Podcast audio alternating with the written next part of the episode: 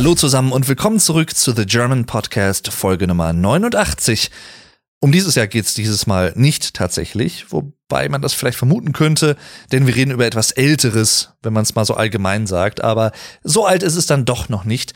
Diejenigen, die das gemacht haben, über was wir heute reden, die haben da natürlich schon gelebt, die waren wahrscheinlich so in ihren Teenage-Jahren, würde ich jetzt mal schätzen, so Mitte, Ende 70er geboren und zwar ist die Rede von einem Album, das für mich eine ganz besondere Bedeutung hat und das nicht zum Zeitpunkt der Aufnahme aktuell, denn heute haben wir den 15.02.2023, sondern erst Ende März 2023 eigentlich sein Jubiläum feiert. Ich bin also ein bisschen zu früh dran, aber es bietet sich gerade irgendwie an, zumal ich wieder sehr stark in diesem Kosmos gerade verhaftet bin, was unter anderem mit der neuen alten Single zu tun hat, die diese Band vor ein paar Tagen erst veröffentlicht hat, mit dem Namen Lost, verloren. Und zwar ist die Rede von, ihr habt es vielleicht schon gemerkt, wenn ihr nicht sowieso den Titel der Folge gelesen habt, ich weiß es nicht, Linkin Park, Meteora, so heißt das Album. Könnte man denken, okay, hat das etwas mit Meteoriten zu tun oder hat es etwas mit griechischen Klosteranlagen zu tun? Natürlich mit Meteoriten, nein. Tatsächlich ist letzteres die Inspiration für den Namen gewesen, den ich persönlich sehr schön klingend finde und zumindest sehr abstrakt irgendwo, aber trotzdem auch sehr bildlich stark und bildlich sprechend im Sinne von, wenn ich an einen Meteoriten denke, dann schlägt der irgendwo ein. Und in gewisser Hinsicht beginnt dieses Album auch so mit Forward, dem Intro, 13 Sekunden lang. Das erste, was man hört, ist Wumm. So ein Einschlag von irgendwas, irgendjemandem, man weiß es nicht genau. Bevor ich aber weiter ins Album einsteige, vielleicht kurz nochmal ein paar Informationen für euch, warum ich dieses Album heute thematisieren möchte. Ich habe es gerade eben schon mal angerissen. Es hat für mich definitiv eine besondere Bedeutung. Aus mehrfacher Hinsicht letztendlich. Und es gäbe noch ein zweites Album, was auch in diesem Jahr veröffentlicht wurde, nämlich 2003, über das ich hier sprechen könnte. Ich weiß noch nicht, wie sehr und wie viel, wie lange ich über Meteora sprechen werde. Deswegen weiß ich noch nicht, ob ich das andere Album überhaupt in dieser Folge erwähnen möchte. Das ist ja so ein bisschen on the fly jetzt. Das muss ich einfach gucken, wie es so läuft und wie lang die Folge letztendlich wird. In erster Linie geht's aber um Meteora von Linkin Park, was nämlich dieses Jahr 2023 zum Zeitpunkt der Aufnahme sein 20-jähriges Jubiläum feiert. Das ist für mich persönlich einfach sehr, sehr krass. Man hat es irgendwo kommen sehen. Es gibt so ein paar Dinge, die ich persönlich in meinem Hinterkopf habe. Gerade auch wenn es um Kunst geht oder auch um, vor allem um Musik bei mir, weil Musik für mich sehr wichtig ist. Einige Zuhörer unter euch wissen das sicherlich, die schon frühere Folgen auch von mir gehört haben. Musik ist mein Leben. Und es gibt bestimmte Alben, die natürlich mehr für mich bedeuten als andere, mit denen ich mehr verbinde als mit anderen. Und Meteora ist tatsächlich ein solches Album. Ein Landmark-Album, ein, ein Meteor, der in meine musikalische Landschaft eingeschlagen ist. Und das, obwohl, würde vielleicht manch einer sagen, das Album relativ kurz ist. Denn mit 36 Minuten und circa 35, 36 Sekunden, ja, hat man etwas mehr als eine halbe Stunde Spaß damit. Dann ist es auch schon vorbei. Aber diese halbe Stunde, diese 35, 36 Minuten haben für mich damals, und das ist jetzt nicht übertrieben, auch wenn es vielleicht so klingen mag, einen enormen Unterschied gemacht. Als Meteora erschienen ist am 25. März 2003 zum ersten Mal, war ich noch elf Jahre alt. Ich war noch nicht zwölf. Ich wurde im Juli 2003 zwölf Jahre alt. Bin Jahrgang 1991. Und es war eine sehr interessante Zeit. Nicht nur altersmäßig, weil man sich natürlich irgendwo selbst entdeckt und die Welt mehr versteht, je älter man wird, im Optimalfall zumindest, sondern auch im Sinne des Musikgeschmacks. Ich hatte bis dahin eigentlich nur das gehört, was so auch landläufig im Radio lief, im Mainstream-Radio. Radio Sauerland zum Beispiel wurde bei uns hier sehr häufig gespielt, auch in der Familie. Und natürlich gab es ab und zu auch mal ein paar, ja, Pop-Rock-Songs, die dort gespielt wurden. Das war allerdings eher die Ausnahme. Definitiv wurde dort nicht so etwas gespielt, wie Linkin Park damals auch schon machten. Denn Meteora ist das zweite Album der Band, nicht das erste. Das erste wurde im Jahr 2000 veröffentlicht. Hybrid Theory. Es hat sozusagen das neue Jahrtausend und das neue Jahrhundert, das neue Jahrzehnt, das neue Jahr mit eingeläutet.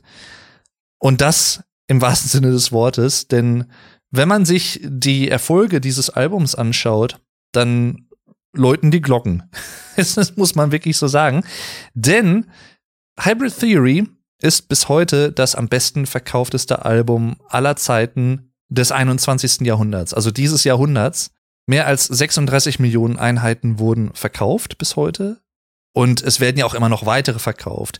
Nur weil das Album mittlerweile 23 Jahre alt ist, heißt es ja nicht, dass es nicht mehr gekauft wird. Und bei Meteora ist es tatsächlich ähnlich.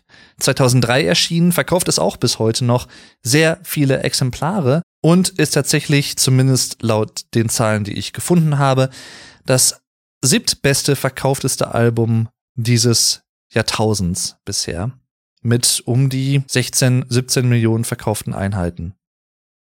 2003 war für mich persönlich ein sehr wichtiges Jahr. Wie gesagt, das war so, ne, das Alter 11, 12 Jahre alt. Ich habe mich so ein bisschen mehr emanzipiert, auch in musikalischer Hinsicht von vielen Dingen, die ich vorher einfach, ja, gehört habe, weil sie da waren. Und, und ab diesem Alter habe ich vermehrt selbst Sachen entdeckt.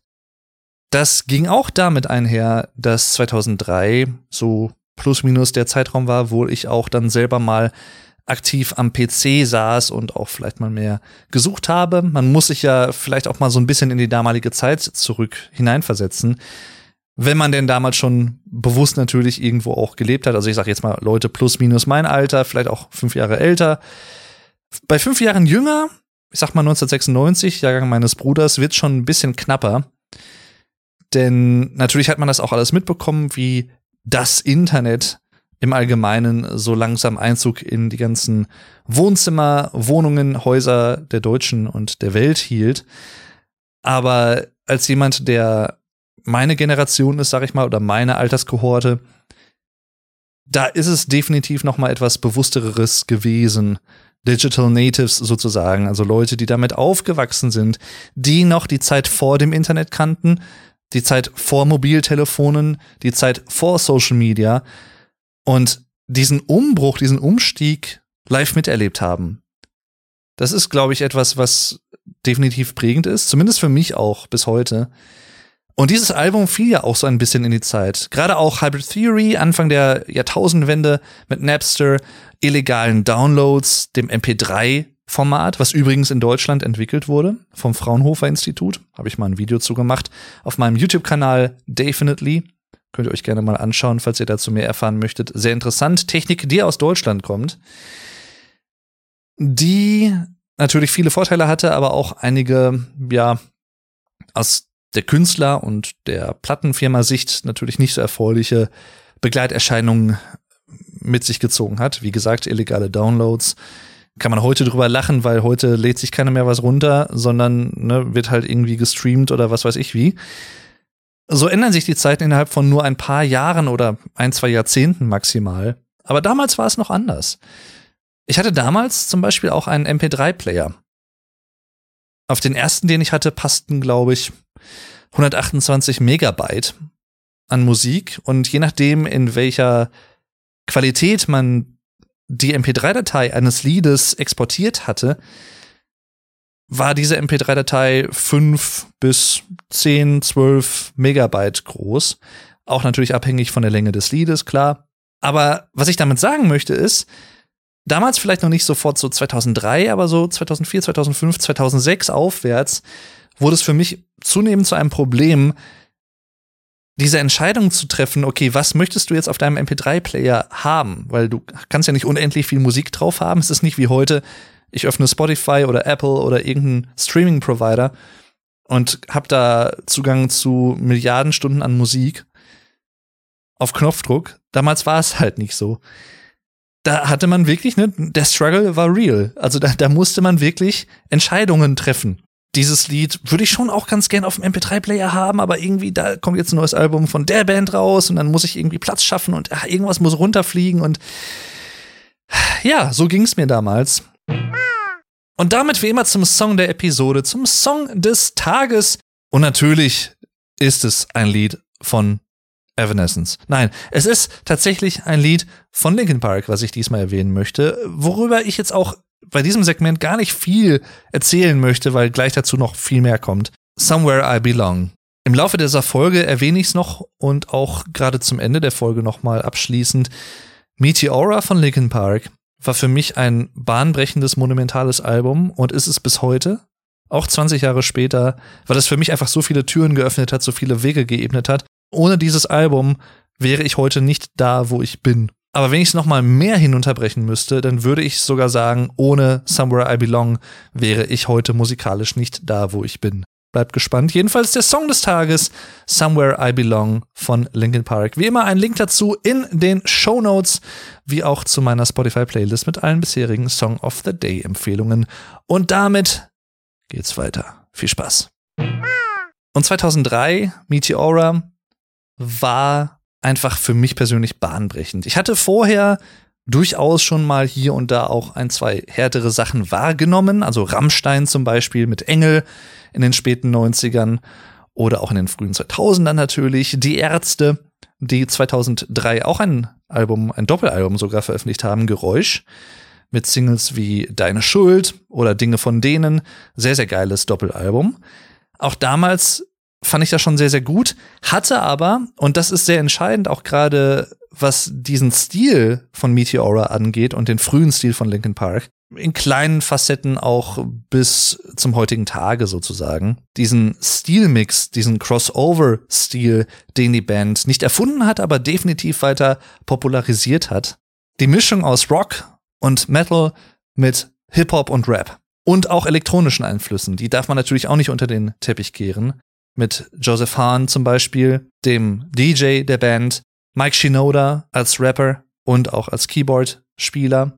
Dann natürlich Chester Bennington als Sänger, der so ein bisschen auch die Rockröhre war. Und natürlich dann auch die, ich sag mal, mehr oder weniger klassische Rockband-Besetzung mit Gitarre, Bass und Schlagzeug. Aber diese Mischung machte es halt besonders. Ich kannte persönlich vorher sowas noch nicht. Also andere Bands, die gerne mal dem sogenannten New Metal zugeordnet werden, oder wurden auch damals, Limp Bizkit, Korn, die waren alle schon längst etabliert, die waren alle schon längst bekannt und erfolgreich. Linkin Park waren, ich glaube, wenn man es vergleicht, entweder die späte erste Welle, also Teil der späten ersten Welle des Genres New Metal, was gerade auch so bis Mitte der 2000er extrem große Beliebtheit erfahren hat. Oder man könnte auch sagen, die waren vielleicht schon die zweite Welle, weil einfach manche Bands, vor allem auch Korn, würde ich sagen, mit ihrem Crossover-Stil einfach vorher schon Erfolge hatten und sich in dieser Szene einen Namen machen konnten. Ich hatte von Hybrid Theory, wenn ich mich recht zurück entsinne, es ist jetzt, wie gesagt, alles schon lange her, nicht wirklich etwas mitbekommen. Und ich glaube auch nicht von Linkin Park als Band. Das hatte unter anderem, wie gesagt, auch damit zu tun, dass es keine Band war, anders als heutzutage interessanterweise, die damals groß im Mainstream-Radio in Deutschland gespielt wurden. Ich weiß nicht, wie ich das oder wie das vergleichbar ist mit den USA zum Beispiel oder dem UK, anderen Ländern der Welt, englischsprachige Länder der Welt, wo vielleicht auch diese Sprachbarriere nicht so da ist, wo man vielleicht dann auch eher entscheidet, die Band spielen wir natürlich oder halt auch gerade in den USA, das ist eine amerikanische Band, deswegen spielen wir die im amerikanischen Radio. Im deutschen Radio ist es, glaube ich, noch mal was anderes, auch wenn da sehr, sehr viele englische Sachen gespielt werden und auch damals wurden natürlich.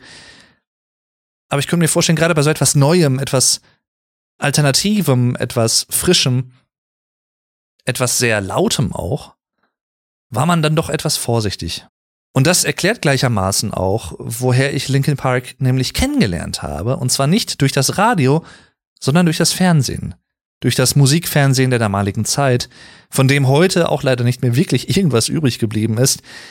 MTV gab es natürlich, im deutschsprachigen Raum gab es auch Viva und Viva Plus. Später gab es dann auch nochmal so Sender wie Onyx. Heutzutage gibt's Deluxe Music. Also es gibt das noch, aber nicht mehr in diesem klassischen Sinne. Und vor allem, was es damals regelmäßig gab, jeden Tag und was auch ziemlich erfolgreich war, was es heute meines Wissens nach so gut wie gar nicht mehr gibt, zumindest im deutschen Musikfernsehen. Sowas wie Get the Clip. Get the Clip war damals eine Fernsehsendung auf Viva, die ein ganz einfaches Konzept hatte. Und zwar wurden dort verschiedenste Musikvideos gezeigt. Man hatte immer drei zur Auswahl, während eines spielte. Und die Leute, die das schauten, konnten mit ihrem Handy, auch das, wie gesagt, greift nochmal auf diese moderne neue Technik und die Möglichkeiten, die man hatte. Man konnte via SMS oder ich glaube auch via Anruf für ein bestimmtes Lied beziehungsweise für ein bestimmtes Musikvideo abstimmen. Und wenn es genug Stimmen erhalten hat, dann wurde es als nächstes gespielt. Gleichzeitig konnte man unten in einem Laufband sehen, was die Leute zum Beispiel als oder via SMS auch noch an Großbotschaften, an Mutter, Vater, Onkel, Gott, wen auch immer abgeschickt haben im gleichen Zuge. Das heißt, man hat im Prinzip zwei Fliegen mit einer Klappe geschlagen aus der Sicht dieser Produzenten, aus der Sicht der Leute, die sich dieses Konzept ausgedacht haben und es dann auch verwirklicht haben. Und auch wenn das jetzt aus heutiger Sicht vielleicht ein bisschen cringe klingt oder spammig von wegen, ich grüße meine Eltern, bla bla bla bla bla. Ich wünsche mir das neue Video von Beyoncé oder keine Ahnung. Ich weiß, dass sie Beyoncé heißt, aber ne, ihr, ihr wisst, was ich meine. Damals war das wirklich etwas, was so gut wie jeder, glaube ich, meines Alters irgendwie geschaut hat oder geguckt hat, gekannt hat zumindest auch. Es war einfach sehr beliebt. Durch Get the Clip habe ich sehr viel Musik kennengelernt in der damaligen Zeit. Unter anderem auch Somewhere I Belong. Der erste Song Linkin Parks, den ich jemals gehört habe. Und es, es klingt so Love at First Sight, so Liebe auf den ersten Blick. Aber es war so. Ich habe dieses Lied gehört, ich habe dieses Musikvideo gesehen und war sofort gefangen von dieser Atmosphäre. Der Beginn des Liedes mit dieser rückwärts abgespulten oder abgespielten Akustikgitarre, diese E-Drums, die dann spielen, diese E-Gitarre, die einen so langsam, aber dann sehr dominant in den Chorus hineinzieht. Ein Element, was übrigens auf diesem Album des häufigeren vorkommt. Unter anderem auch in Numb übrigens, der Single, wenn ihr mal überlegt, beginnt ruhig und irgendwann kommt dann und dann kommt der Chorus kann ich jetzt schlecht nachmachen, ihr wisst wahrscheinlich, was ich meine, aber so diese sogartige Wirkung, dieses rückwärts abgespielte Riff, aber diese sogartige Wirkung, sehr simpel, aber sehr effektiv.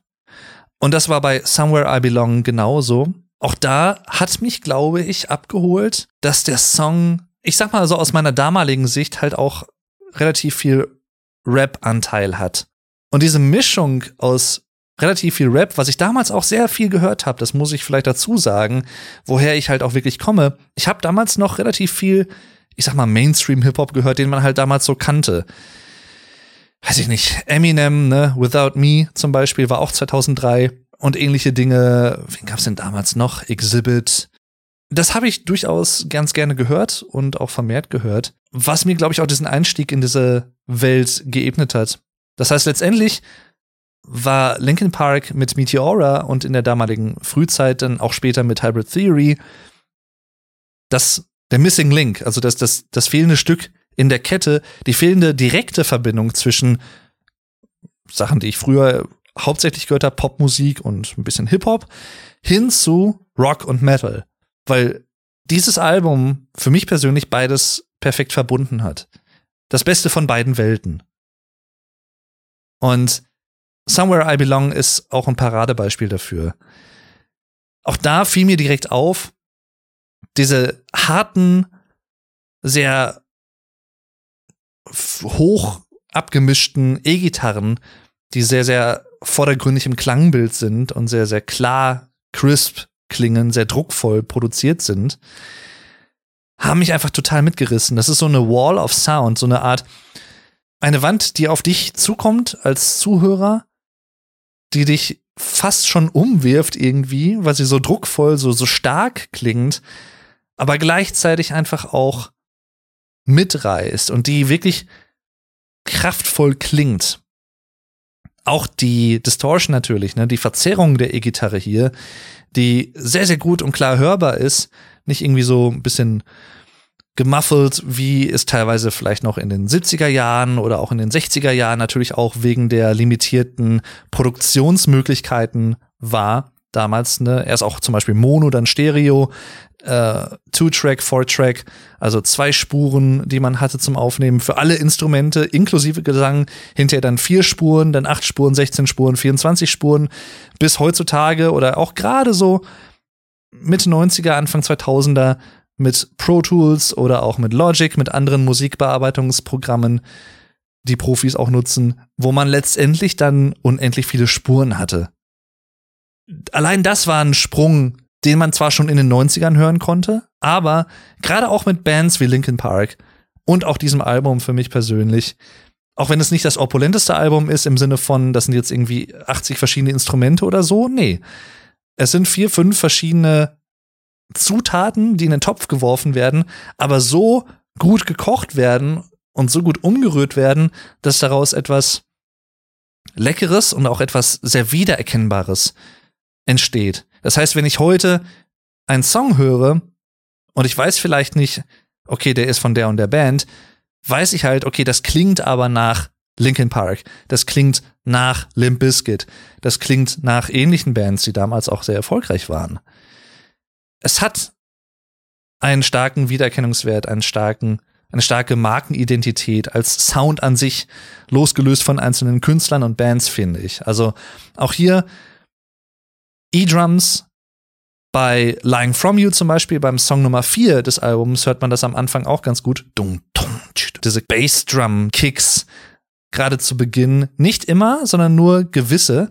Das hört man vor allem, wenn man Lying From You auf Kopfhörern hört. Achtet mal darauf. Wenn ihr den Song hört, den Anfang des Liedes, dann haben manche Kicks so einen sehr tiefen Bass. Das fand ich damals immer schon sehr, sehr cool. Ist auch etwas, was mich persönlich immer an Hip-Hop-Produktionen erinnert hat.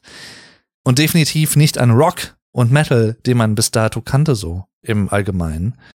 Da waren sie, die Hip-Hop-Einflüsse. Das Neue, das Frische in dieser Mixtur auf eine gewisse Art und Weise, auch wenn das sicherlich viele andere Progressive Rock Puristen, die in den 70er Jahren, wie soll ich es ausdrücken, sozialisiert wurden mit Bands wie Genesis oder Yes, Jethro Tull, ähnlichen Künstlern, Pink Floyd natürlich auch, die aus dieser Ecke kommen und das für Progressive Rock erachten und das natürlich auch zu Recht, weil es war neu, es war progressiv im Wortsinne würde ich persönlich trotzdem auch sagen, dass auch so ein Crossover-Ansatz wie Linkin Park, Limp Bizkit und ähnliche Bands damals betrieben haben, dass das auf eine andere Art und Weise vielleicht, aber trotzdem im eigentlichen Wortsinne auch progressiv war, weil es was Neues war. Es war eine Mischung, die es damals so noch nicht gab. Es gab von Rick Rubin in, ich glaube, späten 80ern dieses Lied Walk This Way von Aerosmith und Run DMC. Und er hat damals, ich wahrscheinlich als einer der ersten, vorher sowieso verschiedene Hip-Hop-Künstler groß gemacht und auch sehr, sehr viel generell für die Entstehung des Hip-Hop-Kultes getan als Produzent. Er hat ja später auch mit Linkin Park sogar zusammengearbeitet auf dem Album, was hier nach erschienen ist, Minutes to Midnight 2007. Er hat dafür viel getan und auch gerade dieses Lied hat vielen Rock-Hörern der damaligen Zeit, die Aerosmith kannten und deren Stil kannten, hat denen halt auch dann Hip-Hop näher gebracht. Weil beides halt miteinander gemischt wurde, aber so, dass es weder die eine Gruppe, die Hip-Hop-Hörer, die nichts mit Rock anfangen konnten, sowie die Rock-Hörer, die nichts mit Hip-Hop anfangen konnten, verschreckt hat. Das war die Kunst von Rick Rubin und ist bis heute auch die Kunst, wie ich finde. Ich allgemein, ich habe in den letzten zwei, drei Wochen einige Interviews mit ihm gehört. Er hat ein neues Buch rausgebracht. Ich bin nicht gesponsert. Aber ich finde den einen super interessanten Menschen, der sehr viel zu erzählen hat und auch sehr reflective ist, also sehr, sehr, sehr selbstreflektiv. Sehr viele interessante Anekdoten natürlich zu erzählen weiß. Aber der für mich persönlich halt auch viel für die Musikbranche der letzten 30, 40 Jahre getan hat. Wie dem auch sei, zurück zu Meteora, das hat nicht Rick Rubin produziert, sondern Don Gilmore. Don Gilmore, Produzent, hat auch schon Hybrid Theory mit der Band produziert, was übrigens nach dem ursprünglichen Bandnamen benannt ist, nachdem sie sich dann erst zu Xero umbenannt haben, ich glaube 96 war das mehr oder weniger, und letztendlich dann zu Linkin Park angelehnt an Lincoln Park und vor allem auch, weil es eine Webadresse, eine Domain gab, die so noch nicht vergeben war. Die sich so umbenannt haben. Die Band wollte aber trotzdem ihren Anfängen sozusagen Tribut zollen und haben dann ihr Debütalbum Hybrid Theory getauft. Das nur als kleine Anekdote dazu.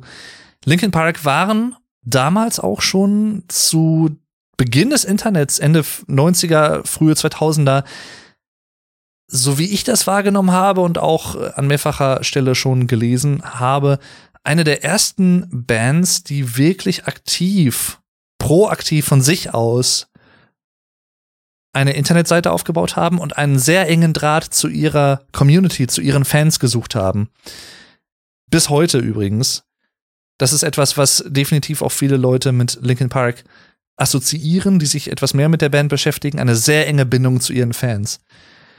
Über Interviews, über bestimmte Treffen, über den LPU, LP Underground, wo dann zum Beispiel auch ja gewisse CDs hier und da mal veröffentlicht wurden mit exklusiven Stücken oder exklusiven Demos, die es halt nicht öffentlich so zu kaufen gibt und ähnlichen Dingen, aber halt auch zum Beispiel über das Internet der damaligen Zeit vor allem auch. Und die Band hatte es überlegt, mit einem anderen Produzenten zusammenzuarbeiten für das zweite Album, denn obwohl, denn obwohl Hybrid Theory definitiv ein starker, großer Erfolg war, mit One Step Closer zum Beispiel und ähnlichen Songs, war es für die Band sehr anstrengend, dieses Album aufzunehmen. Übrigens fast genau gleich lang wie Meteora. Also 35, 36, 37 Minuten. Es war sehr anstrengend für die Band und die Band wollte für das zweite Album ja gewisse Dinge anders machen und und Don Gilmore hat ihnen dann versprochen, dass gewisse Dinge, die beim ersten Album Hybrid Theory und dessen Erstellung sehr stressig waren und sehr viel Energie gekostet haben, die man vielleicht hätte anders machen können, hätten vermeiden können, diesmal anders zu machen. Und letztendlich hat er den Zuschlag bekommen. Er hat mit ihnen dieses Album aufgenommen und es war, soweit ich das weiß, wesentlich entspannter für die Band und eine wesentlich schönere Aufnahmeerfahrung im Allgemeinen. Zurück zu meiner persönlichen Beziehung mit diesem Album. Ich habe ja eben schon erwähnt, dass ich Somewhere I Belong gehört habe über Get the Clip.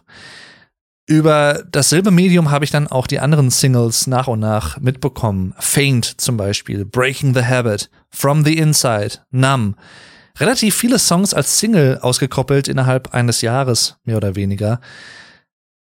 Lying From You war, soweit ich weiß, in manchen Regionen der Welt auch noch eine Promotional Single, jedoch nicht unbedingt in Deutschland, zumindest nicht im klassischen Sinne mit einem Musikvideo auch dabei. Aber auch die anderen Songs haben mich total gehuckt. Beeindruckt haben mich Faint zum Beispiel sehr und auch From the Inside als mit härteste Songs des Albums, kann man, glaube ich, mit Fug und Recht so behaupten. Zumindest auch was die Singles angeht. Extrem stark. Faint geht sehr stark nach vorne, hat einen guten Drive, bisschen Abtempo da drin, auch geiles Rapping, sehr geilen Flow, wie ich finde. Und dann natürlich der Chorus und auch vor allem die Bridge, mein persönliches Highlight, wo Chester einfach aus sich herausgeht, wie kaum jemand es damals gefühlt für mich persönlich gemacht hat von der Musik, die ich kannte. Und auch aus heutiger Sicht muss ich sagen, klar gab es auch vorher schon mal Hardcore-Bands, die in den 80ern oder Punk-Bands, die in den 80ern geschrien haben und sich ne, Seele aus dem Leib geschrien haben letztendlich oder so, aber ich persönlich, das ist immer Geschmackssache, ich finde, dass Chester nicht nur eine sehr markante Stimme hatte im Sinne von Wiedererkennungswert, eine ganz eigene Stimmfarbe, sehr hell verhältnismäßig. Aber er war in den seichten Momenten wirklich sehr seicht und sehr verletzlich. War in diesen harten Momenten aber auch wirklich sehr hart. Also er konnte in die Extreme gehen. Das hat mich immer sehr beeindruckt. Nicht nur auf diesem Album, sondern letztendlich auf allen Linkin Park Alben. Und auch diese Raspiness, dieses Rasplige in seiner Stimme, dieses Verzerrte. Gerade auch im Chorus mit diesen langgezogenen Vokalen. Take everything und so weiter, ne? Wie es halt häufig dann so angewandt wird.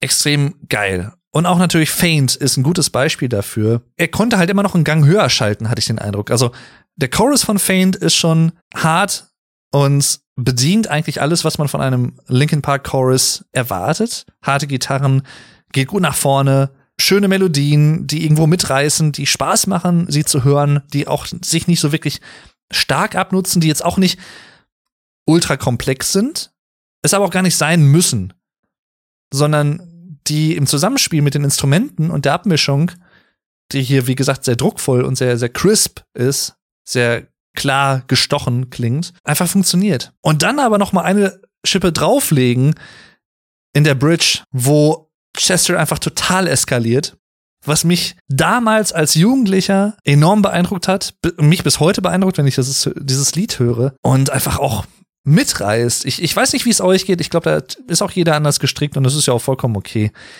Ich persönlich, es klingt doof, wenn man das sagt, aber ich, ich würde schon behaupten, dass ich Musik sehr tief fühle. In allen Facetten. Und auch vor allem, wenn es dann solche sehr rohen, sehr, wie so eine Urkraft ist, die auf dich einprasselt. So kam es mir immer zum Beispiel vor, wenn Chester wirklich so geschautet, gescreamt hat in Songs wie Faint oder auch From the Inside, in der Bridge auch da, Analogie zu Faint. Das hat mich immer enorm mitgenommen, enorm gepackt und hat diese Energie des Songs auch auf mich so ein bisschen übertragen im Sinne von nicht, dass ich dann irgendwie wütend geworden bin oder aggressiv oder so, sondern einfach, tja, Kraft getankt habe daraus. Ich weiß es nicht. Ist schwer, schwer zu beschreiben und schwer wirklich explizit in Worte zu fassen. Ihr wisst vielleicht, was ich meine. Und dann gab es aber auch sowas wie Breaking the Habit. Einen Song, der auf diesem Album sehr hervorsticht, der im Prinzip komplett ohne diese harten E-Gitarren auskommt. Ja, ich, ich kann es nicht wirklich genau klassifizieren, ne? muss ich wirklich sagen. Also, wenn ich näher drauf rumdenken würde und mir mehr Zeit dafür nehmen würde, vielleicht, aber es ist auch nicht wirklich Rock, es ist, tja, Elektropop, ich weiß es nicht. Auch das trifft es nicht so ganz, weil das auch vielleicht falsche Assoziationen weckt. Vor allem, wenn man die spätere Diskografie Linkin Parks auch kennt mit A Thousand Suns, wo sie wirklich elektronisch wurden und weit weg von ihrem frühen Stil waren. Das ist das vierte Album der Band gewesen, 2010 erschienen. Auch ein sehr beeindruckendes Lied, was ich persönlich immer sehr mit Chesters Gesang verbunden habe und mit seiner Gesangsmelodie, die ich sowieso auch in den anderen Liedern sehr mag, aber die hier noch mal ein bisschen verspielter ist, ein bisschen abwechslungsreicher, ein bisschen facettenreicher auch im Vergleich. Aber um vielleicht mal chronologisch zu beginnen, Forward wie ich schon sagte, dieser Meteoriteneinschlag, das Bumm, direkt zu Beginn. Ich finde es interessant, ich habe hier gerade Spotify offen. 13 Sekunden lang, geht nahtlos in den zweiten Song Don't Stay über. Forward hat 13.478 Wiedergaben, aktuell zum Zeitpunkt der Aufnahme laut Spotify. Don't Stay hat ja, so zwei, drei mehr ich sag mal so 119.536.772 Wiedergaben. Also ich könnte es jetzt wahrscheinlich äh, irgendwie prozentual ausrechnen, dass wie vielfache das ist. Ihr könnt es ja gerne mal machen. Äh, ja, es ist schon, schon krass. Ich habe nie wirklich verstanden, um ehrlich zu sein, das meine ich jetzt gar nicht als Kritik, auch wenn es vielleicht so klingt, aber warum man Forward als einzelnes Lied auf das Album gehauen hat. Das wirkt für mich fast schon so, es wird so nicht sein, aber als wenn es eine vertragliche Vereinbarung gab, von wegen, dieses Album muss mindestens 13 Songs beinhalten. Und wenn man Forward als Teil von Don't Stay gefasst hätte, dann wären es halt nur zwölf gewesen. Und ja, dann, ja, dann machen wir hier halt dieses kurze Intro, machen wir als eigenen Track oder so. So ist es garantiert nicht, aber so wirkt's fast auf mich. Don't Stay, der Opener des Albums, der nicht zu 100% typisch für den Stil der Band ist, sehr, aber nicht hundertprozentig, denn Mike Schnoder kommt letztendlich gar nicht wirklich vor mit seinem Rapping, sondern es ist ein reiner Chester-Song, der aber gleichzeitig, weil man Chester ja meistens mit Rock und Metal verbindet, diese Hip-Hop-Attitüde in sich hat, gerade auch was diesen Rhythmus angeht, dieses Galoppierende so ein bisschen und auch der Beginn sowieso, der Klang dieser E-Drums, für mich persönlich eine der Stärken auch des Albums, dass es eine ganz eigene klangliche Identität hat. Es ist sehr ähnlich zu Hybrid Theory, das definitiv, aber diese beiden Alben haben eine sehr starke klangliche Identität, die sich nicht nur, wie gesagt, in diesen einzelnen Facetten, die man alle so kennt, widerspiegelt, sondern auch in so kleineren Details wie der Beginn von Don't Stay, der Klang der Drums, der natürlich auch produktionstechnisch angepasst ist, verfremdet ist ich mag das, weil es halt dem, wie gesagt, dem Album nochmal eine ganz eigene Note gibt. Andererseits können sicherlich Leute auch argumentieren, dass das Album etwas überproduziert ist. etwas zu minutiös detailliert angepasst, was solche Sachen angeht. Kann man wahrscheinlich von beiden Seiten aus sehen. Ich persönlich finde, es passt zu diesem Stil und irgendwo gehört es auch zu diesem Stil, zu Crossover. Wenn man schon was Frisches machen möchte, auch wenn das jetzt nicht das Rad komplett neu erfunden hat, aber es hat New Metal als Musikrichtung im Allgemeinen mal gesprochen, nochmal um das gefühlt tausendfache, zehntausendfache bekannter gemacht, weltweit. Auch bei Leuten, die bis dato überhaupt nichts von dieser Musik gehört hatten oder damit anfangen konnten. Inklusive übrigens meiner Eltern auch, die Linkin Park mit mir letztendlich kennengelernt haben und die Band auch bis heute ziemlich mögen.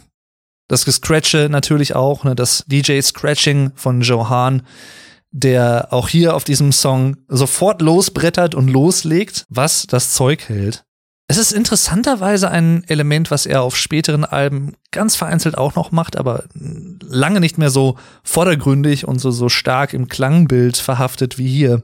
Auch definitiv ein Soundelement, was dieses Album für mich auszeichnet, wenn ich an diese einzelnen Komponenten denke. Also wenn ich an Meteora denke und an die Bausteine, aus denen es besteht, dann ist dieses Scratching definitiv eines davon, was ich auch sofort auf dem Schirm habe, woran ich sofort denken muss.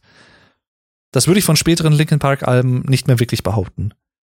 Wo er, wie gesagt, teilweise macht das auch gar nicht mehr, aber gerade bis Meteora und teilweise auch noch Minutes to Midnight und auch, ja, vereinzelt A Thousand Suns zum Beispiel, wo er das noch macht, aber danach halt dann nicht mehr so wirklich. Ich kann mich auch noch dran erinnern, dass meine sehr gute Freundin Nina, die ich seit 98 kenne, also jetzt mittlerweile seit 25 Jahren, die eigentlich dieses Jahr auch mal in einem Podcast mit dabei sein muss, muss, ich, muss ich ja nochmal sagen. Dann quatschen wir nochmal über so ein paar Sachen. Ich kann mich dran erinnern, dass damals, wir haben draußen auf der Straße, es war eine relativ ruhige Straße, relativ verkehrsruhig, verkehrsarm, wo wir dann auch teilweise schon mal Fußball gespielt haben oder Badminton oder keine Ahnung was, uns einfach draußen aufgehalten haben bei gutem Wetter. Ich kann mich dran erinnern, dass sie zu mir kam und mir irgendwie geschrieben hatte, ne, komm mal raus, ich muss dir mal einen Song zeigen. Und sie hatte ihren MP3-Player und ich kann mich dran erinnern, dass es Lying From You war, also dieses Lied, was sie mir gezeigt hat, was ich damals auch zum ersten Mal gehört hatte.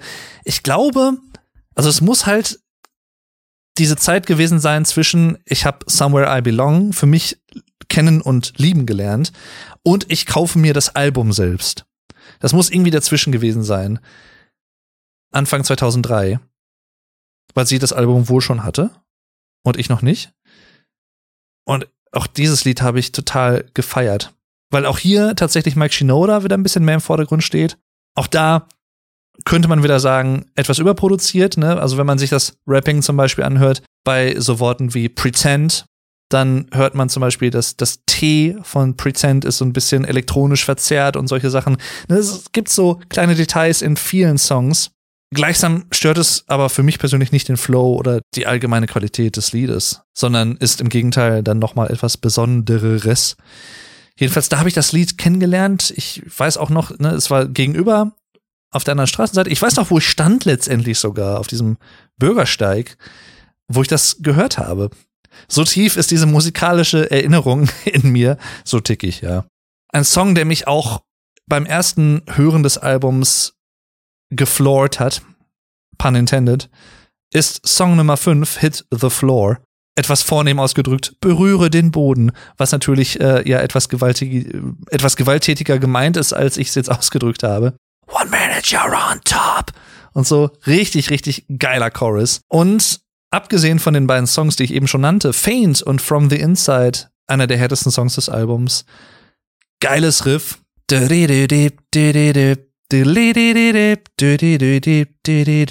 Auch total simpel, fast wie so ein Handyklingelton. sehr mysteriöser Anfang auch des Liedes tatsächlich, weil es nicht sofort so, so krass hart reingeht. Joe Hahn mit seinen elektronischen Spielereien wieder. Direkt vor Beginn des harten Riffs ist ich kann das schlecht nachmachen. Ihr müsst dieses Lied gehört haben, um zu verstehen, was ich meine oder es kennen. Aber wenn ihr dieses Lied kennt, dann wisst ihr, was ich meine. Zum Ende des Liedes wird das auch nochmal aufgegriffen. So, das sind halt so diese kleinen technischen, produktionstechnischen Veränderungen, Anpassungen, Spielereien, Mutationen, wenn man es so ausdrücken möchte, in musikalischer Hinsicht. die das Ganze für mich immer im Zweifel interessanter machen als überproduziert sind. Wie gesagt, ich kann persönlich auch diesen potenziellen Kritikpunkt nachvollziehen. Ja, es natürlich ist es irgendwo überproduziert, das liegt in der Natur der Sache, weil es halt bewusst aktiv technisch verfremdet ist. Aber nicht zu dem Punkt, dass ich sagen würde, pff, nö, das ist irgendwie störend für mich persönlich. Alles subjektiv natürlich. Ich meine, heutzutage und nicht erst seit gestern gibt es ja auch Glitch-Musik, also das Subgenre der Glitch-Musik, wo extra solche Sound-Glitches Teil von Kompositionen sind, die wirklich bewusst so eingesetzt werden. Wenn man es anders sieht, eine Band wie Nine Inch Nails oder ein Künstler wie Trent Reznor hat das letztendlich schon in den späten 80ern, frühen 90ern angewandt. Und nicht von ungefähr haben Linkin Park zum Beispiel auch den Song Wish live gecovert, den ich euch übrigens sehr empfehlen kann. Eine sehr, sehr geile Performance. Ich glaube sogar bei Rock am Ring müsste es wahrscheinlich noch auf YouTube zu sehen geben. Linkin Park 2004 Wish. Nine Inch Nails Cover. Was ein geiles Brett, was ein geiles Metal-Cover von diesem Song, wo Chester auch nochmal so richtig aus sich herausgeht und was einfach total pure Energie ist, finde ich. Genauso wie halt viele Songs dieses Albums. Wobei im Allgemeinen tatsächlich die Hauptgeschwindigkeit dieser Songs sich eher im Mittelfeld befindet, würde ich sagen. Easier to Run zum Beispiel, der nächste Song, Song Nummer 6, eher atmosphärisch gelagert. Der Chorus ist der Höhepunkt in Härte-Hinsicht, ne? also was die, die Härte des Sounds angeht. Die Strophen sehr ätherisch fast schon irgendwo mit so Keyboard-Pads, Synth-Pads, die im Hintergrund herumwabern und so einen Klangteppich bilden. Wunderschön. Auch da die Melodie sehr verletzlich auch tatsächlich in diesem Song, so ähnlich wie bei Somewhere I Belong in den Strophen, auch wenn Chester da nur sehr, sehr kurze Momente hat. Bei Easier to Run kann er das erste Mal auf diesem Album mit einer eher ruhigeren Singweise glänzen. Sehr verletzlich und auch hier, ich sag mal so, neben Somewhere I Belong war Easier to Run damals mit meinen damaligen Englischkenntnissen, die sehr rudimentär waren, noch 2002, 2003. Da bin ich ja gerade 2002 in die fünfte Klasse gekommen und damals war es nicht wie heute in Deutschland, dass man schon im Kindergarten hier und da Englisch lernt, sondern erst in der fünften Klasse, muss ich dazu sagen. Das war damals so. Ich konnte mit meinen rudimentären Englischkenntnissen aber trotzdem schon verstehen, dass Somewhere I Belong und Easy to Run mehr oder weniger ähnliche Themen bespielen, Selbstzweifel, fehlende oder gefühlte fehlende Akzeptanz von anderen für die eigene Art und Weise, das eigene Leben, eigene Entscheidungen, die man trifft, von anderen bestimmt zu werden oder zumindest sich so zu fühlen. Gleichzeitig aber auch Ankerpunkte zu finden und Ankerpunkte zu suchen, an die man sich klammern kann, an denen man sich orientieren kann, Vorbilder oder auch gewisse sichere Situationen, in denen man sich frei entfalten kann. Somewhere I belong irgendwo, wo ich hingehöre. It's easier to run, replacing this pain with something numb. Auf eine erwachsene Art und Weise vielleicht, ja, und sehr fatalistisch. Es ist leichter, vor Problemen wegzulaufen und den Schmerz mit Hilfsmitteln wegzuwischen. Sei es Alkohol, seien es Drogen zum Beispiel.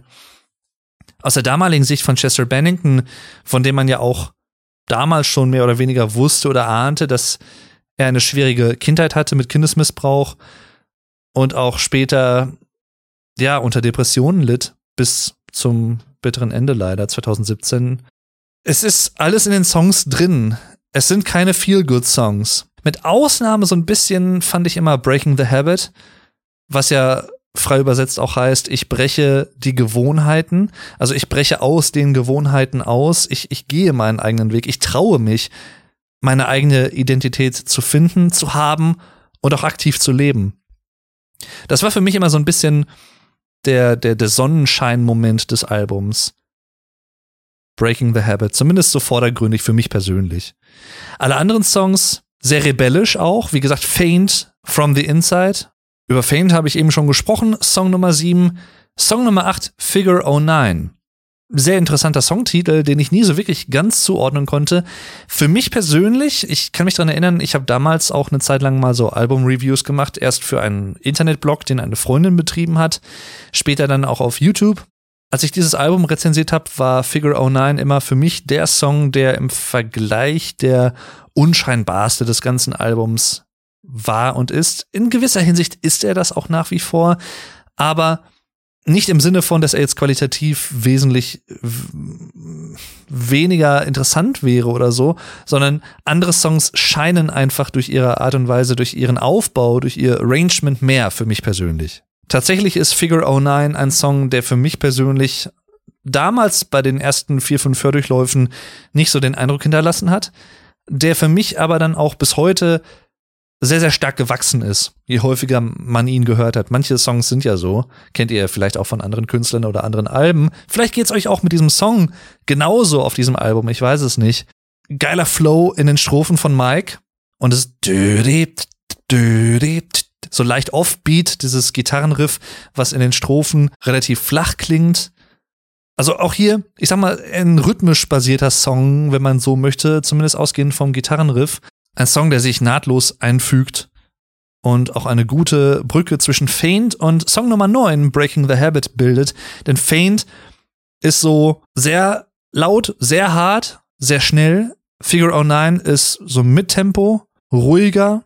Breaking the Habit ist im Vergleich auch wieder etwas ruhiger, so gut wie keine E-Gitarren da drin, im klassischen Sinne oder im Vergleich zu den anderen Songs von der Abmischung auch her. Aber dafür wieder etwas schneller. Also es, es ist so die, das Brückenelement, finde ich immer, das verbindende Element. Deswegen auch da, was ich persönlich immer gut fand, auch was dieses Album angeht und was für mich auch immer wichtig ist, wenn ich zum Beispiel ein Album höre und ich bin jemand, der nicht immer nur so Einzelsongs hört, auch gerne mal komplette Alben durchhört, auch wenn das heutzutage wahrscheinlich für einen Gros der Musikhörer dort draußen, auch der jüngeren Musikhörer, ich sag mal, Leute, die vielleicht so ab den 2000ern geboren wurden oder vielleicht auch späten 90ern, bei denen das nicht mehr so häufig stattfindet, dass sie ein komplettes Album hören, geschweige denn sich überhaupt dafür interessieren, sondern einzelne Songs in Playlists hören, also diese Playlist-Mentalität eher verinnerlicht haben. Und das meine ich gar nicht wertend. Das eine ist das eine, das andere ist halt das andere. Das kann auch koexistieren. Definitiv. Auch ich höre teilweise natürlich auch einfach Playlists und verschiedene random Songs in diesen Playlists. Das mache ich auch. Aber ich höre gleichzeitig halt auch trotzdem hier und da ganz gerne mal komplette Alben von vorne bis hinten, wenn ich von den Alben überzeugt bin. Und solche Alben gibt es, wie zum Beispiel Meteora, wo für mich persönlich jeder Song etwas Eigenes hat und mich definitiv abholt, auf seine Art und Weise. Breaking the Habit, wie gesagt, auch, da hat mich auch ähnlich wie bei From the Inside und auch bei Numb das Musikvideo sehr beeindruckt. Somewhere I Belong. Ich habe über den Song schon gesprochen, aber wo wir gerade schon beim Thema Musikvideo sind, es gibt so manche Dinge, manche Momente im Leben, auch das werdet ihr wahrscheinlich in gewisser Art und Weise haben, schätze ich mal, die sich einbrennen, die man nicht vergisst, die man immer bei sich trägt und auf die man auch immer zurückgreifen kann. Das Musikvideo zu Somewhere I Belong ist so ein Moment für mich. Gerade auch der Beginn des Musikvideos, auch mit diesem Bild an der Wand, werde ich auch nie vergessen mit diesen Elefanten, was mich immer so ein bisschen an Salvador Dali erinnert hat. Ihr kennt vielleicht sein Bild sehr surrealistisch mit diesen Elefanten, die diese ganz dünnen, langen Beine haben, also diese übergroßen Elefanten. Ich glaube, das Bild heißt irgendwie die, die Verführung des heiligen Antonius, müsste es, glaube ich, heißen. Irgendwie so. Fand ich immer sehr faszinierend, das Bild.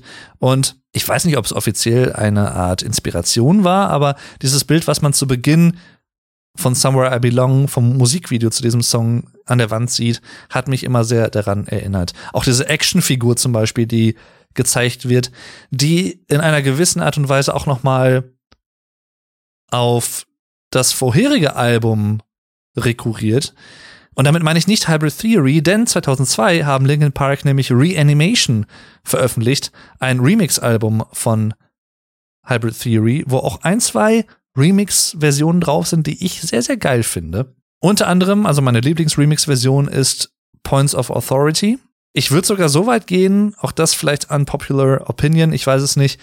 Die Remix-Version gefällt mir, ich würde sagen, im Vergleich noch mal einen Tacken besser als die Originalversion von Points of Authority. Ich mag aber beides sehr, sehr, sehr gerne. Sehr, sehr geiles Lied. Auch da sieht man nämlich auf dem Cover dieses Reanimation, dieses Remix-Album, wovon ich persönlich eigentlich nicht so als Sache an sich so ein starker Freund bin, so Remix-Versionen von etablierten Songs. Kann interessant sein, aber meistens ist es eher so, ja, hätte ich jetzt nicht gebraucht.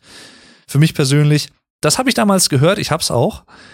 Und auf diesem Cover sieht man auch so eine Art Kinderspiel, so eine Actionfigur, so ein Kampfroboter, so ein bisschen auch analog zu, vielleicht kruder Vergleich, aber Matrix 2, Matrix Reloaded und Matrix 3, Matrix Revolutions, diese Roboter in Zion, wo Leute reinsteigen können und die dann so schießen können. Ihr wisst vielleicht, welche ich meine. Die haben mich auch immer dran erinnert. Ja, vielleicht war das auch so ein, so ein, so ein kleiner Nord, so ein kleiner, so ein kleiner Hinweis nochmal im, im Video von Somewhere I Belong auf diese frühe, junge Vergangenheit auch der Band. Song Nummer 10, From the Inside, auch ein sehr, sehr starkes Lied mit einem sehr spannungsgeladenen Anfang, finde ich. Fast so eine Art Glockengeräusch, das Dong, so, so ein Gong, der ertönt, der keine lange Zeit lässt, sich darauf einzulassen, sondern der Song entwickelt sich leiser, aber schnell zu etwas Lautem, zum harten Riff. Und ich weiß nicht, ob ich es mir einbilde, aber bis heute denke ich, wenn ich diese Songs höre, so nacheinander zum Beispiel, oder und dann kommt From the Inside. Ich denke immer, dass bei From the Inside die E-Gitarre, gerade auch zu Beginn, lauter, etwas lauter abgemischt ist, etwas vordergründiger abgemischt ist als in den anderen Songs. Es ist ja sowieso so, dass solche Dinge nie immer exakt 100%ig gleich abgemischt sind. In manchen Songs ist das Schlagzeug mehr im Vordergrund und deswegen auch vielleicht lauter abgemischt oder zumindest Teile davon. In anderen Songs ist es wieder mehr im Hintergrund. Das ist ganz normal, das weiß ich, aber irgendwie habe ich immer so den Eindruck gehabt, ist irgendwie noch, noch stärker, noch krasser, noch drückender, so ein bisschen als in anderen Songs. Vielleicht bilde mir aber nur ein, ich weiß es nicht. Vielleicht spielt mir mein Hirn einen Streich. Ich weiß es nicht. Jedenfalls From the Inside auch ein geiler Chorus mit diesen langgezogenen Noten und auch da dieser Übergang vom Chorus zur Bridge. Da da da da da da da da da da so ein bisschen Terminator eigentlich, wenn ich das gerade mal so überlege, dieser tadam, tadam, tadam. Ja, es ist auch da diese, diese Staccato-ähnlichen Riffs. Das ist auch so ein Aspekt, den ich mit diesen frühen Linkin Park-Alben, Hybrid Theory und Meteora vor allem auch, da nochmal verstärkt verbinde. Ich sag mal so, was die Riffs angeht, sowas wie A Place for My Head, ist es im Vergleich auf Hybrid Theory, ist das Gitarrenspiel als solches und die Art der Riffs nochmal ein bisschen verspielter, finde ich, und abwechslungsreicher. Dafür ist es auf Meteora, auch wenn es sehr ähnlich ist, geradliniger, aber man weiß mehr. Ich drück's mal anders aus. Auf Meteora, finde ich, hat man entweder, also man, man hat zwei Sachen, die man häufig bekommt. Entweder diese Diamond Chords, wie man sie gerne nennt, also diese langgezogenen, durchgespielten Langakkorde. Ne, sowas wie bei From the Inside ist vielleicht ein gutes Beispiel tatsächlich dafür. Dum, dum. Ne, diese wirklich langgezogenen, ununterbrochen gespielten Akkorde. Abgewechselt mit, ja, auch sowas wie so staccato-mäßig, so ein bisschen abgehackter. Hit the Floor, Song Nummer 5, eben schon erwähnt, ist auch ein sehr gutes Beispiel dafür. Also eher kleinteiliger. Aber man hat jetzt nicht irgendwelche sehr, sehr schnellen Licks. Und was man auch nicht so wirklich hat, sind Gitarrensoli. Auch sehr selten generell in Linkin Park Songs. Gitarrensoli, bis auf ein, zwei Ausnahmen, fehl am Platze. Vermisst man aber auch nicht wirklich bei New Metal. Das ist aber, ich sag mal im Allgemeinen, wenn ich das mit anderen Künstlern dieses Genres vergleiche, sind Gitarrensoli tatsächlich schon verhältnismäßig eher die Seltenheit. Im Allgemeinen. Würde ich schon durchaus behaupten. Also Linkin Park sind da nicht alleine mit diesem Stil. Song Nummer 11, Nobody's Listening, sticht natürlich auch nochmal hervor, genauso wie Breaking the Habit mit bisschen mehr E-Gitarre. Ich habe so ein bisschen den Eindruck, so ein bisschen palm-muted teilweise im Chorus, aber wirklich auch sehr im Hintergrund im Verhältnis zu den anderen Songs und sehr Hip-Hop-lastig, sehr asiatisch angehaucht auch. Ein Song, den ich kann ich mich dran erinnern, in den ersten Wochen, vielleicht auch Monaten, als ich das Album damals für mich entdeckt habe, 2003, kurz nach der Veröffentlichung, den ich nicht so wirklich direkt gut fand, der aber dann auch wesentlich später für mich persönlich ja ein Song geworden ist, den ich einfach nicht mehr missen möchte. Auch hier das Rapping sehr, sehr geil. das ist etwas, was ich, was ich Mike Shinoda auch immer wieder anrechnen muss. Er hat halt ein Gefühl für einen geilen Flow, finde ich. Also das klingt jetzt so, ich drücke das jetzt aus, als wäre ich jetzt der absolute Rap-Experte wäre, bin ich absolut nicht. Aber ich weiß halt auch als Laie, ob mir so ein Flow von so einer Line, also von so einem, von so einer Zeile, die gerappt wird, gefällt oder nicht. Ob der mich irgendwie mitreißt, ob der mich irgendwie abholt, dieser Flow. Und ich finde, für mich persönlich tut Mike Shinoda das eigentlich fast immer. Deswegen für mich aus heutiger Sicht auch ein Highlight. Ebenso wie ein Song, den viele, könnte ich mir vorstellen, vielleicht überspringen, weil er ist ja nur so ein Instrumental, ne, irgendwie knapp zweieinhalb Minuten lang, äh, brauche ich nicht. Session. Ein Song, den ich schon immer sehr gefeiert habe, der Johan den DJ der Band nochmal in den Vordergrund stellt mit seinem Gescratche und seinem seinen rhythmischen Spielereien, möchte ich es mal ausdrücken. Auch ein Song, der komplett ohne E-Gitarren im klassischen Sinne auskommt, mit diesen harten, sehr dominanten Riffs, sondern der elektronisch veranlagt ist.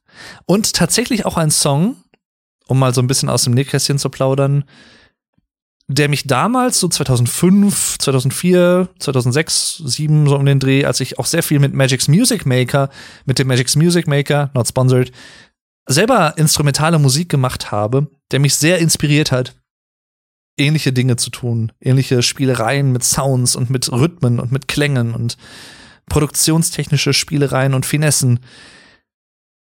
Später dann habe ich dann auch gemerkt, okay, der Song ist tatsächlich Teil des Soundtracks von Matrix Reloaded.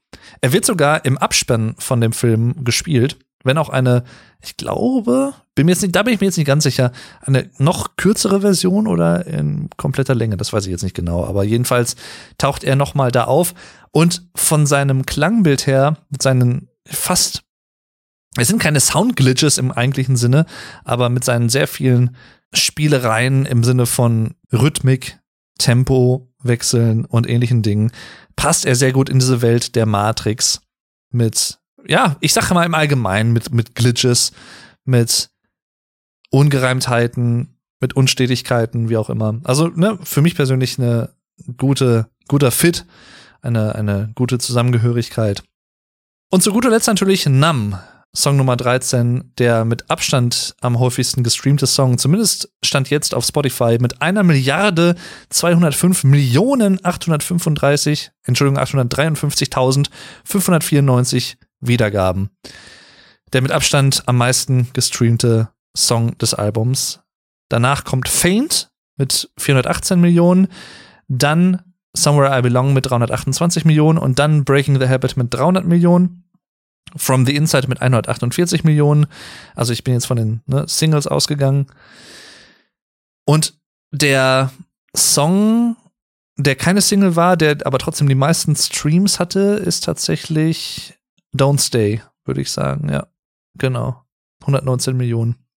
Jedenfalls Nam, sehr kurz, sehr knackig, sehr auf den Punkt. Extremer Wiedererkennungswert, auch da wieder. Der Beginn zum Beispiel, der Klang dieser Synths, dieser Synth-Klang, dieser, diese Electropads sozusagen, die dann gespielt werden. Das ist halt ein Klang, wenn man das hört, man weiß halt, es, das ist Linkin Park. Das ist so einer der Klänge, die ich persönlich mit Linkin Park enorm verbinde. Und wie sehr das halt nach ihnen klingt, selbst wenn man jemand ist, der sich jetzt nicht so krass tief mit der Band auskennt oder beschäftigt hat, ich sag mal so, einige Depeche Mode-Fans im Jahr 2004 haben sicherlich die Remix-Version von Enjoy the Silence gehört, die Mike Shinoda von Linkin Park umgesetzt hat. Wesentlich härter und sehr eindeutig angelehnt an Numb. Ja, im Prinzip mit der gleichen Art von, von Synthesizer-Klang. Auch da würde ich mal behaupten, würden viele Leute sagen, das kommt mir irgendwie bekannt vor. Das habe ich schon mal irgendwo gehört. Wenn sie vielleicht nicht Nam als Titel kennen oder nennen können oder vielleicht noch nicht mal Linkin Park als Band, aber die werden wahrscheinlich sagen, das habe ich in dem, ach, dieser eine Song, der so bekannt ist, habe ich schon mal irgendwo gehört. Allein dafür, finde ich, gebührt der Band eine gewisse Anerkennung, selbst wenn man die Songs überhaupt nicht gut findet, aber wenn man wirklich mal ein bisschen objektiv an solche Sachen rangeht, man kann nicht abstreiten, gerade auch auf diesem Album, dass die Band nicht auch immer mal wieder gewisse musikalische, extrem wiedererkennbare Sounds geschaffen haben. Nam ist, wie gesagt, auch ein gutes Beispiel dafür. Auch sehr zerbrechlich, auch sehr cooles Video mit, ich sag mal, Realtime-Footage und mit vorgespulten Footage, was nochmal so ein bisschen auch ausdrückt, ne, I've become so numb. Ich, ich fühle mich so benommen. Ich, die Welt rauscht an mir vorbei. Auch da wirklich visuell sehr, sehr cool umgesetzt. Ja, nach wie vor definitiv ein Klassiker der Band, wird es auch immer bleiben und auch des Genres sicherlich. Und ich würde sagen, auch ein guter Türöffner für neue Fans der Band und auch gerade dieses frühen Stils, dieses New Metal Stils, des Crossover Stils, der sich definitiv in weiten Teilen, nicht in extremen Teilen, aber in weiten Teilen von späteren Alben der Band unterscheidet. Sie sind nach A Thousand Suns, dem vierten Album, was sehr elektronisch und sehr, ja, pop-rockig war, wieder ein bisschen mehr zu ihrem Ursprungsstil zurückgekehrt mit Living Things 2012. Sie wurden dann noch mal ein bisschen härter, aber dafür auch ein bisschen punkiger als metal-lastiger mit The Hunting Party. Es war härter, ja, aber es war nicht so metal-lastig hart, sondern es war eher punkig hart. Weshalb sie nie wieder so wirklich ganz explizite zu diesem frühen Stil zurückgekehrt sind. Das ist ja eh, ich sag mal, die, die Knackfrage, die, die, die, die Gretchenfrage, wenn es um Linkin Park und ähnliche Bands geht, die im Laufe ihrer Karriere ihren Stil angepasst haben und geändert haben. Es ist so wie bei Metallica, das ist so wie bei vielen anderen Bands. Du hast immer verschiedene Lager und du kannst es nie allen recht machen. Das geht einfach nicht. Die einen wollen halt more of the same, die anderen wollen halt immer was Neues. Und beide sind in ihrer Sichtweise, finde ich, immer so ein bisschen inkonsequent, weil selbst die Leute, die immer wieder dasselbe möchten, irgendwann wahrscheinlich auch sagen werden, ach, die können aber mal was Neues machen. Erstens. Oder auch andersrum, ach, jetzt machen die schon wieder irgendwas anderes. Nee, da habe ich keinen Bock mehr drauf. So tolerant oder so offen für andere Stile bin ich dann doch nicht, wie ich vielleicht ursprünglich mal dachte. Und andererseits wird dann halt aber gegnerisch jeweils vorgeworfen, die machen ja immer nur dasselbe, ne? ACDC nehmen irgendwie ein Album 20 Mal auf, jetzt im übertriebenen Sinne. Oder die erfinden sich mit jedem Album neu, die sind total opportunistisch, die gehen immer mit dem Trend, was gerade angesagt ist vom Stil her und so und die haben gar keine eigene Identität oder so oder die werden immer poppiger oder sowas, ne? Stichwort Coldplay, was ich auch ein bisschen differenzierter sehe als viele, aber okay. Man kann es den Leuten nicht recht machen. Ich persönlich, ich glaube, ich weiß es nicht, ich bin wahrscheinlich einfach so ein bisschen neugierig veranlagt oder neugierig genug, im allgemeinen Sinne, ich bin sehr neugierig, was alles Mögliche angeht, auch vor allem Musik, dass ich persönlich nicht so ein großes Problem damit habe, wenn eine Band und ein Künstler ihren Stil ändert. Opeth ist ein anderes Beispiel. Ganz früher Progressive Death Metal gespielt und heute diesen Death Metal Anteil komplett raus, sondern nur noch Progressive Rock, Progressive Metal. Auch das hat vielen frühen Fans nicht unbedingt gefallen und die haben der Band dann den Rücken zugekehrt, kann man ja auch machen. Sollen sie halt machen, wenn sie meinen. Ne? Ist ja auch okay. Will ich gar nicht werten. Ich meine, Extrembeispiel ist auch David Bowie, der in seiner Karriere so viele verschiedene Stile gemacht hat. Jedes Album klingt anders. Steven Wilson von Porcupine Tree, auch genau dasselbe Beispiel. Der hat alles gemacht von Noise bis hin zu Metal, bis hin zu Psychedelic, bis hin zu Jazz, bis hin zu oder angejazzten Sachen. Progressive Rock, you name it. Ne? Also der hat alles Mögliche gemacht und macht es bis heute und macht halt einfach das, worauf er Bock hat und will sich halt nicht wiederholen.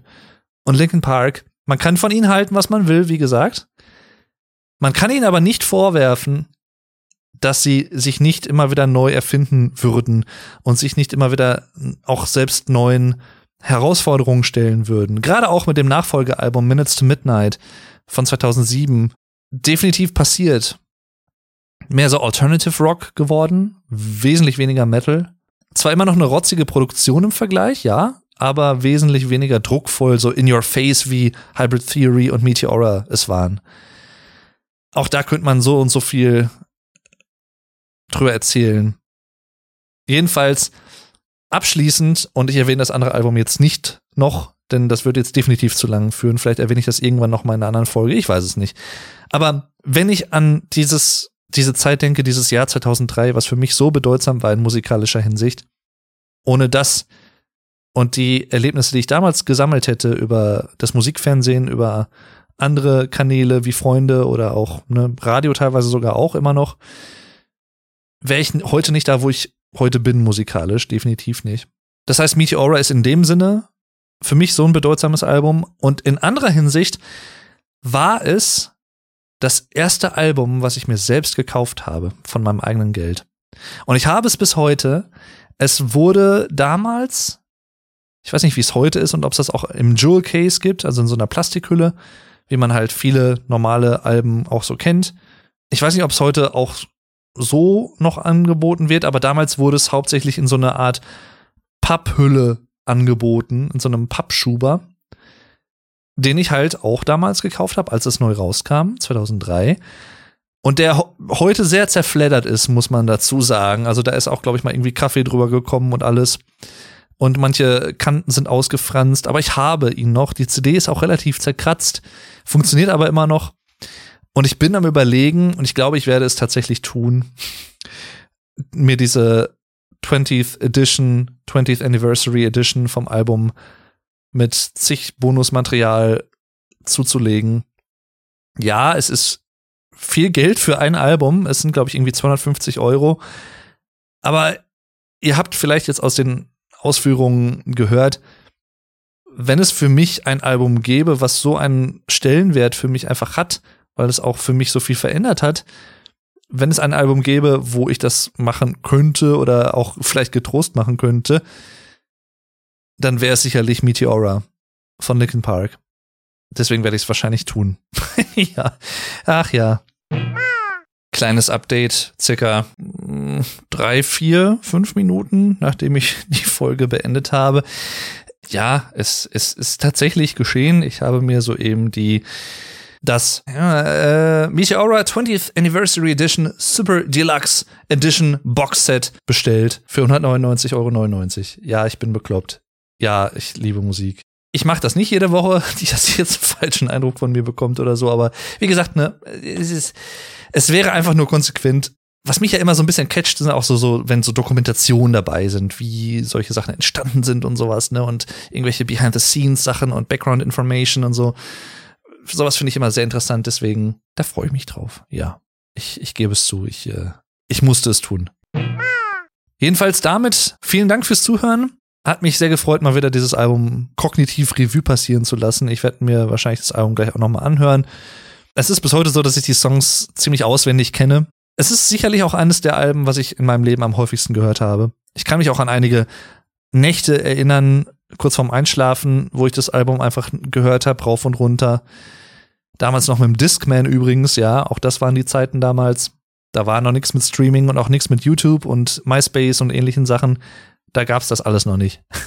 Liebe Kinder da draußen. Jedenfalls Meteora von Linkin Park, falls ihr vielleicht auch nur äh, die späteren Linkin Park Alben kennt und mit denen aufgewachsen seid und ihr diese frühen Werke von Linkin Park noch nicht kennt, tut euch gerne den Gefallen und hört euch die mal an. Also Hybrid Theory und Meteora vor allem, weil diesen frühen Stil der Band, das ist genau das, was die Band bekannt gemacht hat die späten Sachen kamen halt on top und haben die Bekanntheit und Relevanz in der Musikbranche, in der Musikwelt als eine der erfolgreichsten Bands aller Zeiten natürlich noch mal weiter untermauert. Aber diese ganz großen, krassen Erfolge hatte die Band letztendlich halt mit Hybrid Theory und Meteora. Und damit vielen Dank fürs Zuhören. Macht's gut und tschüss. Euer Dave.